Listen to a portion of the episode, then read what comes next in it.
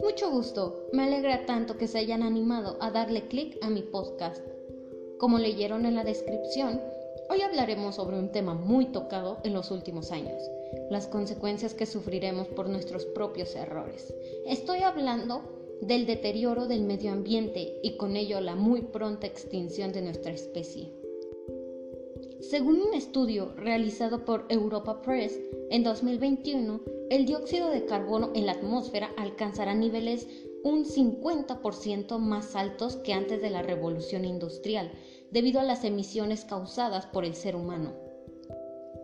El profesor Richard Beat, quien dirige la producción del pronóstico anual del CO2 de la Mid Office, dio un comunicado diciendo, la acumulación de CO2 en la atmósfera causada por el ser humano se está acelerando.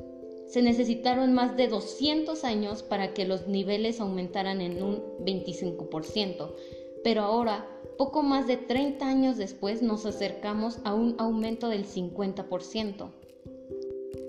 Son muchas las organizaciones que concuerdan que el 2021 puede ser un año crucial en la lucha contra el cambio climático.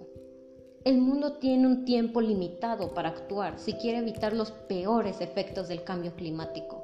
Es cierto, por el 2020 el confinamiento nos ayudó a no expulsar tantos gases de efecto invernadero, pero ahora que volvemos a reactivarnos y a estar en la vida como la conocemos, volvemos a hacer las cosas mal. Según Antonio Guterres, secretario general de la ONU, estamos en un punto de quiebre para el clima.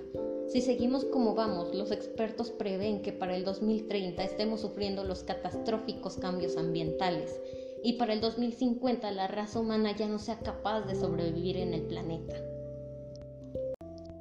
Por favor, entendamos que sin ningún planeta donde habitar, no podemos pensar en sueños, ni mucho menos en un futuro Necesitamos ser más conscientes, pensemos en toda la diversidad y seres vivos que habitamos en el mismo planeta.